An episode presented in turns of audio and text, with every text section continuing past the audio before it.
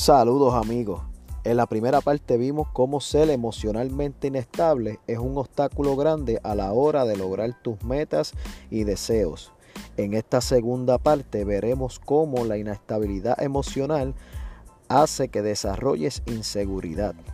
La inseguridad da paso a la ansiedad, que no es otra cosa que un bombardeo de emociones provenientes de tus preocupaciones.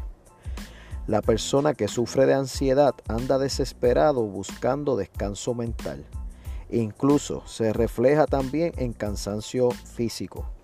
Esto lo lleva a rechazar todo tipo de compromiso porque ven las responsabilidades como una carga más. Estas personas tienden a tener problemas en la organización, en el compromiso y con la responsabilidad y en desarrollarse en distintas destrezas y por ende en cumplir sus metas.